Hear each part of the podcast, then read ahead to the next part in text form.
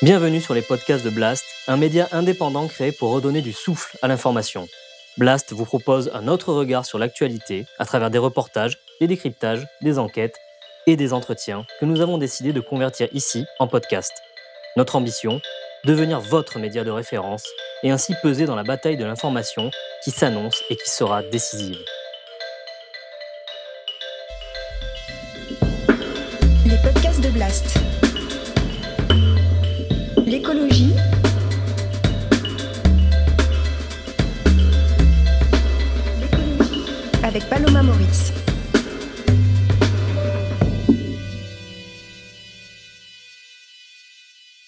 Faut-il arrêter de manger de la viande? Le sujet fait débat, mais les faits sont là.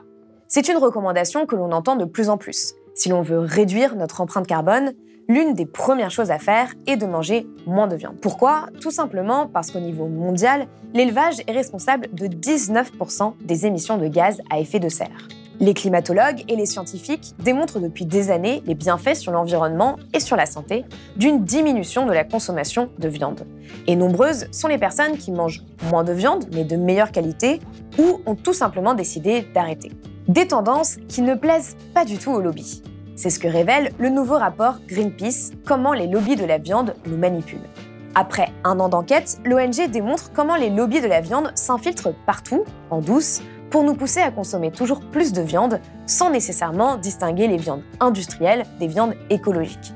Et ce, dès l'école. Le tout en dépensant des centaines de milliers d'euros au prix de notre santé et de l'environnement. Entretien.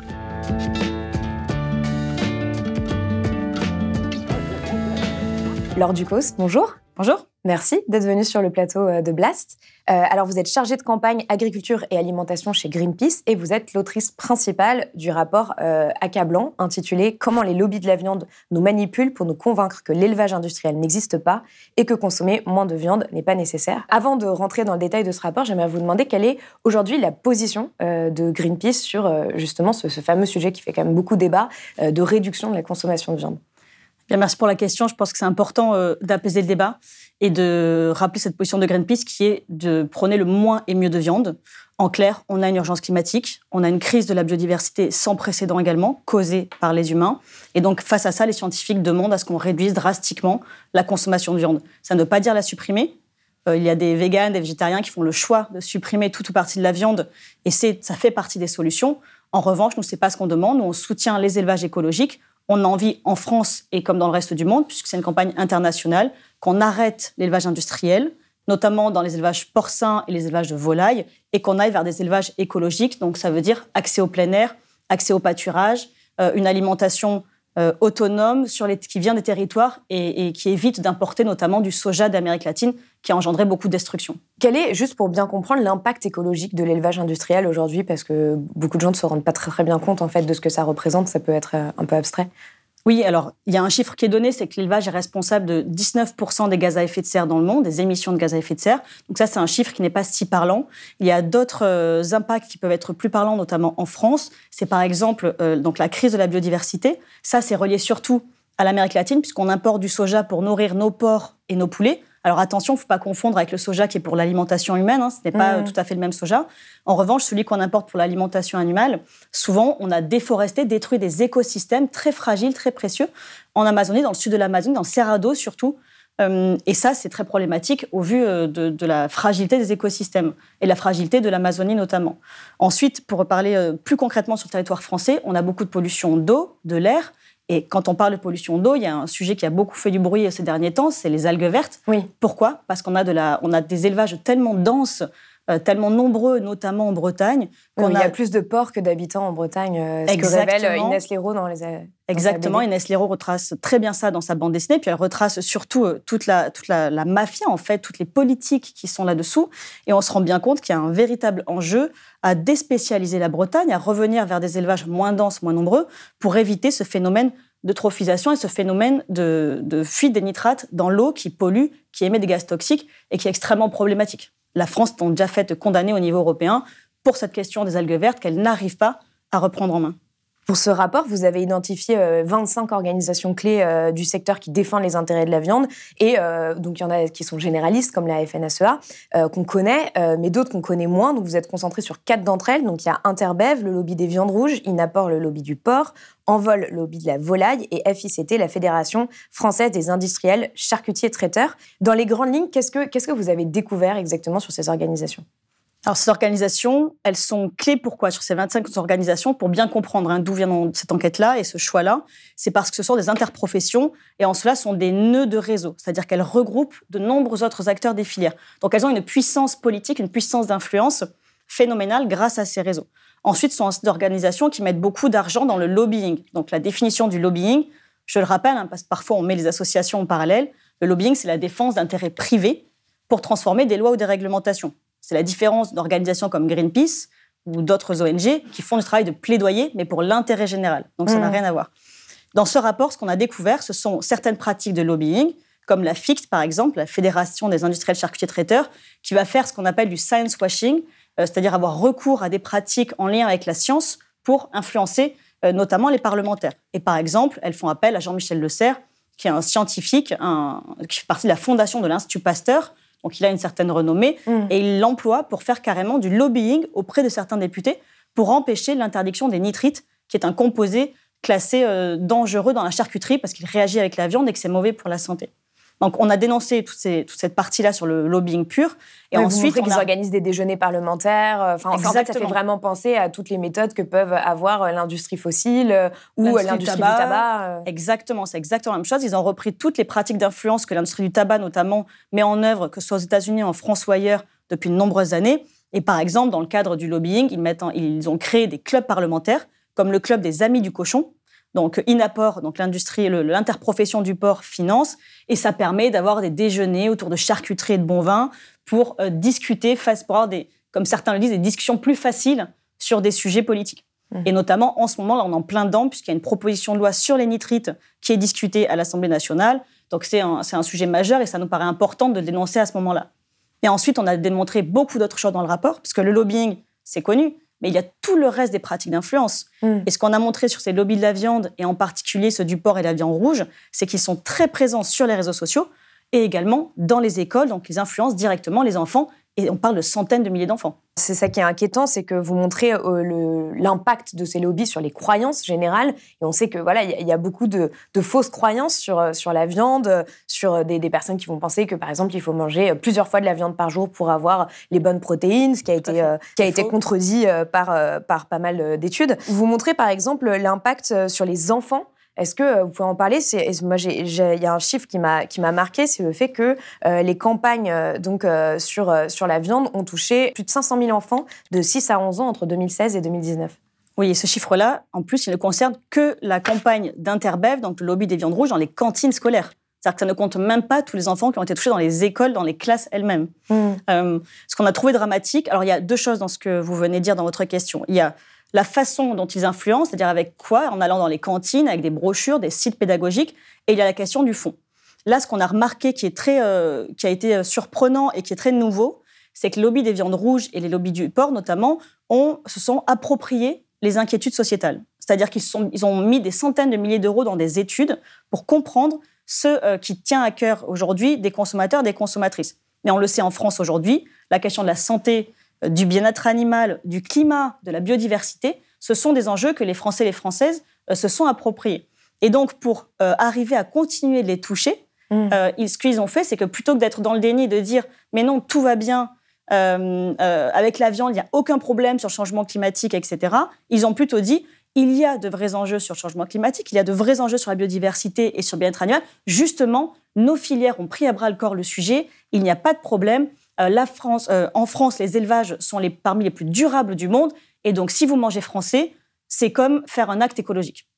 Et ça, c'est très problématique parce qu'en faisant cela, ils ont retourné les controverses et ils ont un message très subtil, très fin, qui ne dit pas qu'il faut manger de la viande en outrance, qu'il dit qu'il faut manger de la viande de façon responsable euh, et de la viande française, mais en réalité, ce qu'ils font, c'est marteler un message dans toutes les sphères de la vie publique et privée, tous les jours, comme je le disais, sur les réseaux sociaux, dans les écoles, partout, pour rappeler qu'il faut manger de la viande, de la viande, de la viande, parce qu'au fond, qu'est-ce qu'il y a derrière? On a une baisse légère qui commence à se faire sentir de la consommation de viande en France. Et ça, ça leur fait très peur. Et ils, cherchent à l'empêcher, en fait. Thomas se déplace en vélo et contribue à préserver la planète. Et comme Thomas est flexitarien, il adore aussi la viande. Il a compris qu'être flexitarien, c'est manger mieux, grâce à une viande de qualité, responsable et durable. Alors c'est ce que vous montrez euh, notamment avec l'exemple de euh, la famille euh, Jolipré, euh, qui est une famille qu'ils ont créée euh, et qui euh, finalement défend euh, toutes ces idées-là, que ce soit dans euh, des BD euh, type J'aime lire pour enfants, euh, que dans des spots publicitaires. Qu'est-ce qu'il y a d'autre comme type de techniques en fait qui sont Mm. utilisées pour que justement ça puisse être repéré? Alors déjà, justement, je pense que c'est un bon exemple de citer les publicités qu'ils font dans, les, dans des partenariats comme Bayard, comme avec Bayard. Alors heureusement, cette maison d'édition a arrêté ce partenariat. Mais ce qu'ils ont fait pendant plusieurs années, euh, c'est qu'ils ont mis des, bandes dessinées dans les, carnets de bandes dessinées comme J'aime lire ou les, reportages comme Un jour une actu destinés aux enfants. Et en fait, quand l'enfant tourne les pages et qu'il lit une BD, il tombe sur celle du lobby de la viande rouge, qui bien évidemment reprend cette ferme très écologique avec la famille Jolipré. On voit des panneaux solaires, de la méthanisation, tout est bien fait, les jeunes sont heureux, ils ont des smartphones, c'est très moderne. Et en fait, il y a écrit en tout petit publi reportage. Et donc, heureusement, grâce à ça, des parents se sont rendus compte que c'était la publicité. C'était pas du tout une vraie, Mm. euh, une, une vraie BD. Sauf que les enfants, euh, quand on a 7, 8, 9 ans, on n'est pas capable, en tout cas pour la majeure partie des enfants, on n'est pas capable d'identifier que c'est du marketing. Et donc ça, ça a été dénoncé. Et heureusement, grâce à cette mobilisation des parents, les éditions Bayard ont arrêté ce partenariat. Mais euh, Interbev, le lobby des viandes rouges, ne s'est pas arrêté là. Ils ont continué de faire ce genre de publicité. Et notamment, euh, la famille Jolipré a été mise sous forme d'une vraie bande dessinée, enfin d'une bande dessinée entière. Et ça et c'est diffusé encore actuellement dans toutes les grandes librairies, comme la FNAC, pour ne pas la citer. Mm. Euh, et il y a écrit nulle part que c'est Interbev. Enfin, quand on regarde le recto verso de la bande dessinée, Et qu'est-ce qu'elle raconte cette écrit. bande dessinée? Et cette bande dessinée met vraiment en lumière, en image, une version enjolivée de l'élevage. Et d'ailleurs, c'est ça qu'on reproche, parce que aujourd'hui en France, euh, attention, hein, il ne faut pas dire qu'il n'y a que l'élevage industriel, pas du tout. Les élevages de porcs et de volailles sont très industrialisés. 95% ne voient- des porcs ne voient jamais le jour, par exemple. Mm. Donc c'est très problématique.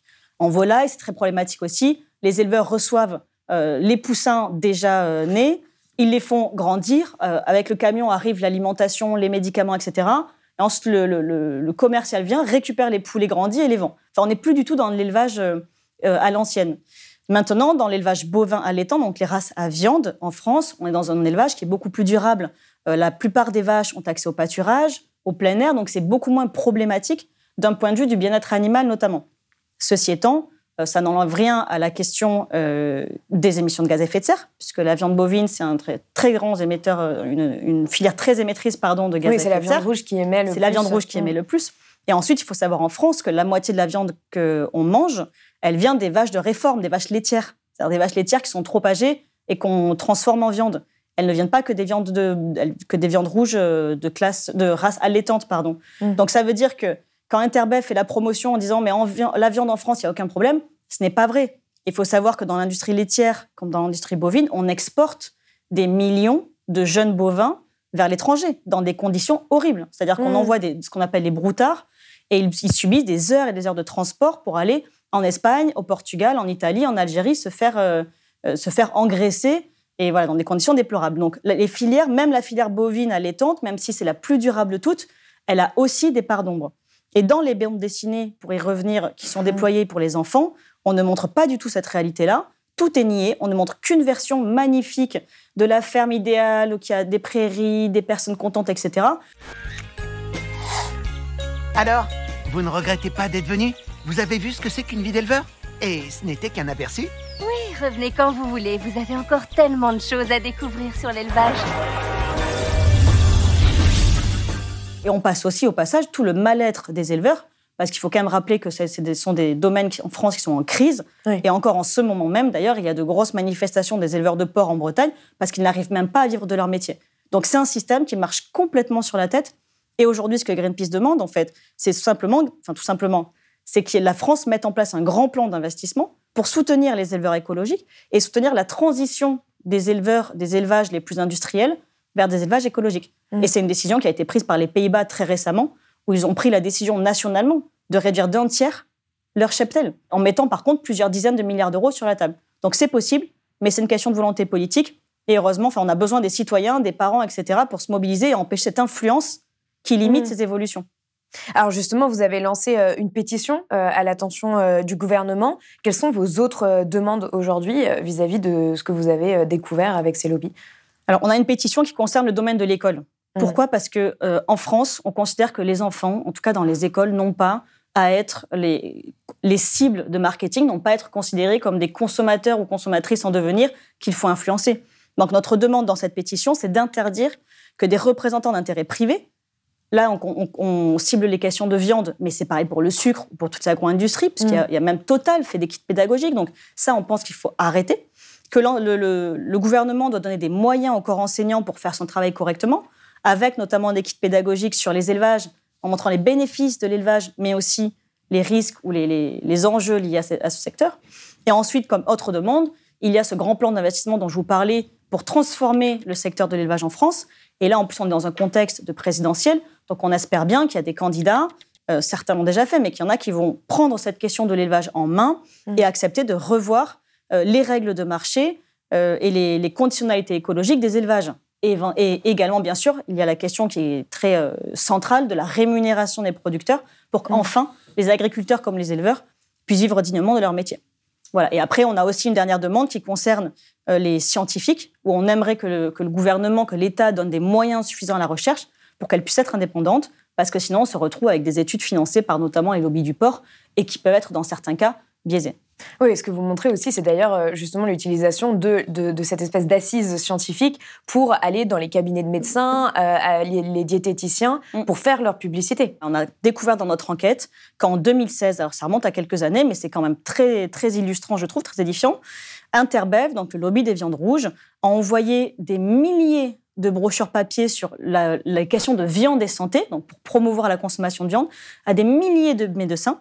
Et d'après leurs propres chiffres, 22 millions de patients auraient été touchés et 100% des villes de plus de 100 000 habitants auraient été couvertes. Donc c'est massif. Et plus récemment, en 2019 euh, notamment, et en 2020 aussi, des milliers de brochures ont été envoyées au réseau de diététiciennes et nutritionnistes. Leur campagne de communication, leur bataille pardon, sémantique, elle est majeure, puisque le Interbev et les autres organisations se sont associées Ah oui, pour ils ont le terme mot, de flexitarien. Ça, ça a fait un peu de bruit. Il y a quelques personnes qui s'en sont rendues compte. Et aujourd'hui, enfin, normalement, flexitarien, ça veut dire réduire la consommation de viande et avoir euh, mangé globalement une viande de, de qualité, plus écologique, bio, locale, etc. Ils se sont réappropriés le terme pour faire en sorte que tout le monde pense que flexitarien, ça veut simplement dire manger de la viande française et qu'il n'y ait plus rien sur la réduction de viande. Et ça, c'est un travail très fin que font les lobbies de la viande pour influencer les mentalités sur le long terme des enfants comme des adultes. Et c'est ce qu'on dénonce dans le rapport. Et si la liberté, c'était d'être flexitarien? Être flexitarien, c'est simplement manger varié avec une viande de qualité, plus responsable et plus durable. Et pour ça, vous pouvez compter sur toute une filière. Aimez la viande, mangez-en mieux. Alors, vous, vous parlez aussi d'une euh, de la campagne de pub Inapport qui s'appelle euh, Let's Talk About Pork, euh, qui a touché 74 millions de millennials euh, en Europe en 2020 et qui est financée par l'Union européenne. Oui, Euh, qu'est-ce que qu'est-ce que c'est que ça exactement? Mais ça- alors ça, c'est vraiment quelque chose qu'on a découvert lors de l'investigation. C'est dramatique, ça veut dire que c'est l'argent public, l'argent du contribuable, qui sert à financer la consommation de porc européenne, alors que le porc européen n'a absolument rien de durable, voire il est très industriel, et qu'on a besoin de réduire cette consommation pour répondre à l'urgence climatique. Et cette campagne-là, en plus, elle vise vraiment à toucher les, milléniaux, donc vraiment la génération des 20, 20, 30, 35 ans. Et elles utilisent vraiment ces codes avec euh, plein de reprises de, euh, des, des codes de la culture pop, euh, avec on voit des jeunes filles aux cheveux roses, on voit ce genre de choses. Donc c'est vraiment très ciblé sur plutôt les jeunes, jeunes adultes, dans l'objectif de promouvoir la consommation de, la consommation de viande de porc. C'est une aberration. Donc c'est de la même manière comme pour les enfants, d'une certaine manière, de, de planter cette idée très tôt euh, dans les esprits qu'il faut absolument euh, manger beaucoup de viande euh, sans, sans faire de distinction sur les viandes écologiques ou pas. Quoi. Alors oui, je serais euh, plus subtil que ça. Ils ne disent pas qu'il faut consommer beaucoup de viande, parce qu'ils savent très bien que ça ne passerait pas. Mhm. Au contraire, ils disent une consommation raisonnée, mais justement, regardez, la viande de porc est formidable, la viande de bœuf pour euh, est formidable, etc. Et par contre, ils vont marteler ce message partout, dans tous les réseaux sociaux. Ils vont faire appel notamment à beaucoup de micro-influenceurs, influenceuses, pour faire un travail de fond et jouer sur ces valeurs qui tiennent assez chères aux jeunes, aux jeunes adultes, qui sont la liberté, le- la, li- la liberté d'être soi-même, Mm. la liberté de choisir, le fait de s'opposer à la société, d'avoir ce côté un peu rebelle. Et ils vont jouer sur tout ça, sur cette culture-là, euh, pour donner envie de consommer de la viande. Et donc, encore une fois, tout ça avec l'argent public. Un scientifique a posté que les porcs européens sont de très grands joueurs de foot.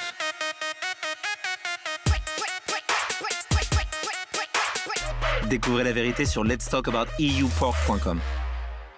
Enjoy, it's from Europe. Alors, je vais, je vais me faire euh, l'avocate du diable de personnes qui pourraient nous regarder et se poser la question en quoi c'est problématique? C'est problématique parce qu'aujourd'hui, on a une urgence climatique et une crise de la biodiversité majeure. Et dans les élevages de porcs, notamment, on, on donne à manger aux animaux beaucoup de, enfin, une par- grande partie de soja. Et ce soja, c'est du soja souvent OGM, euh, cultivé à grands coups de pesticides dans euh, des sols forestiers et des écosystèmes forestiers en Amazonie ou dans le sud de l'Amérique latine, et que ça, ça a engendré beaucoup de destruction. Et là, on parle que d'urgence écologique, mais il faut bien se rendre compte qu'en termes de droits humains, c'est catastrophique. Et il y a des peuples autochtones qui se font, euh, qui se font déplacer, tuer, à qui on vole les terres pour mettre en place tout ça. Donc, au-delà même de la question de santé et de l'urgence écologique, il y a une vraie question humaine de comment est-ce qu'on a envie de vivre. Et en France, à un moment donné, je pense que c'est important dans un pays comme le nôtre, aussi, euh, aussi puissant, riche, etc., enfin du point de vue économique, en termes de nourriture et d'alimentation, de se poser la question de quel impact on a envie d'avoir et de reprendre en main cette responsabilité-là. Et attention, ce n'est pas qu'un enjeu individuel, pas du tout. La question, elle est éminemment politique et il est temps que l'État mette en place des réglementations strictes pour empêcher l'import de soja qui a, qui a engendré la déforestation. Et c'est pareil pour toutes les autres commodités d'ailleurs, comme l'huile de palme. Alors justement, euh, pour euh, revenir au cœur du sujet du rapport, euh, aujourd'hui, quel est, quel est l'état des lieux en fait de la consommation de viande chez les Français? Et vous, qu'est-ce que vous préconisez euh, chez Greenpeace? Puisque voilà, on, on entend quand même beaucoup cette recommandation euh, dans les milieux écologistes de dire, bah en fait, si la première chose que vous pouvez faire pour le climat, c'est de réduire votre consommation de viande, donc quels, quels sont les ordres de grandeur? Oui. Alors, c'est très simple. ça. Il faut déjà il faut regarder de quoi est-ce qu'on parle. Mm. Si on parle de santé, de nutrition, il y a deux choses à savoir.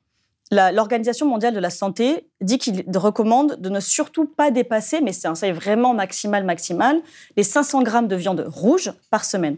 Dans viande rouge, elle, elle inclut le porc. Donc, Mm. c'est-à-dire toutes les viandes, sauf le poisson et la volaille, finalement. Donc, sauf la volaille. Ça, c'est pour des questions de santé. En France, il y a un peu plus d'un quart, environ un quart des Français et des Françaises qui dépassent ce seuil de 500 grammes de viande rouge. Donc, pour les trois quarts de la population, elle ne les dépasse pas. Ça, c'est sur les enjeux de santé. À l'opposé, euh, il y a des, des organisations de milliers de diététiciens, nutritionnistes, médecins, etc., notamment aux États-Unis, qui disent qu'on peut se passer complètement de viande et de poisson euh, et d'œufs. En fait, on peut avoir une, une alimentation végétalienne tant que si elle est équilibrée. Donc, il faut faire attention. Mm. Si elle est équilibrée, ça peut tout à fait fonctionner à tous les âges de la vie.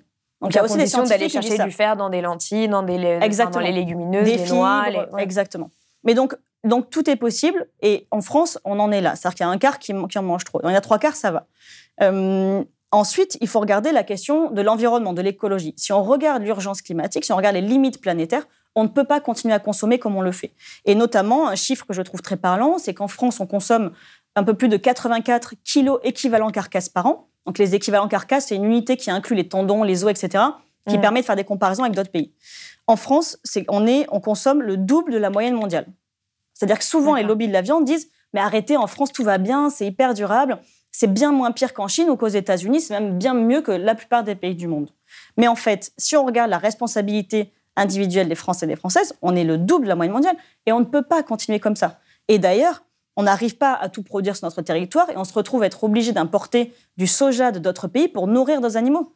Et la plus grande partie des terres agricoles en France, elles sont utilisées pour nourrir le bétail. Mm. Donc c'est très Et c'est le cas problématique. dans le monde aussi d'ailleurs. Et c'est le cas dans le monde entier. Mm. Donc ça, c'est très problématique. Ensuite, il y a, autre, il y a un autre euh, pan de la viande qu'il faut regarder, c'est les charcuteries.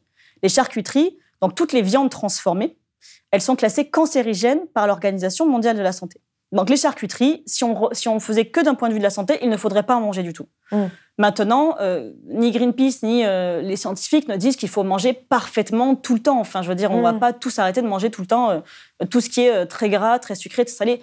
C'est pas l'idée n'est pas d'avoir une alimentation parfaite, euh, bien pensante ou je ne sais quoi. Donc l'idée, par contre, c'est d'en manger le très peu ou le moins possible. Et par rapport aux recommandations, je je, je, c'est une- je crois que c'est 150 grammes par semaine, quelque chose comme ça pour la charcuterie. Il faudrait vérifier le bon chiffre. Ouais.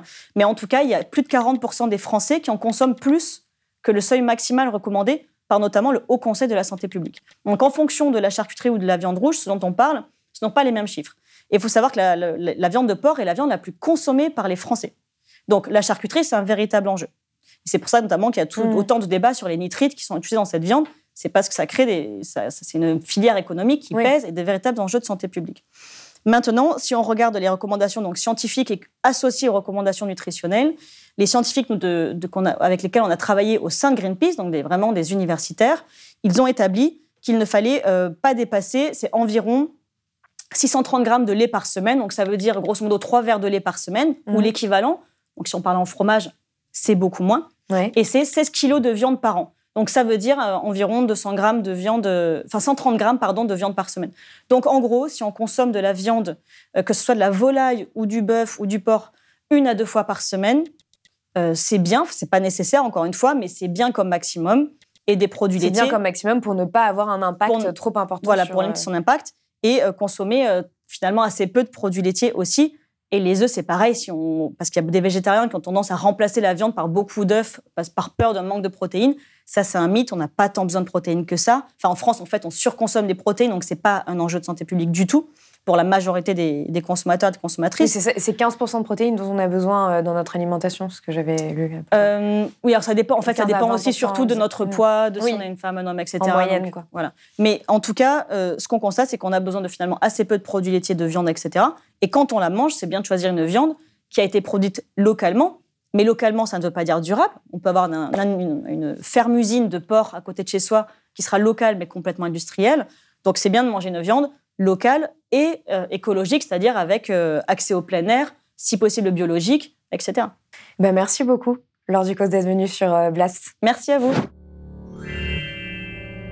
Si vous avez aimé ce podcast, s'il vous a été utile, n'oubliez pas de nous mettre des étoiles ou de le partager autour de vous sur vos réseaux sociaux. Blast est un média indépendant, et si tous nos contenus sont en accès libre, c'est grâce au soutien financier de nos blasters et abonnés. Pour nous soutenir, faites un nom unique ou mensuel et rendez-vous sur blast-info.fr. Blast, c'est aussi une web télé disponible sur YouTube et Peertube et présente sur tous les réseaux sociaux. Alors suivez-nous et pour ne rien rater de nos contenus, abonnez-vous sur notre chaîne YouTube.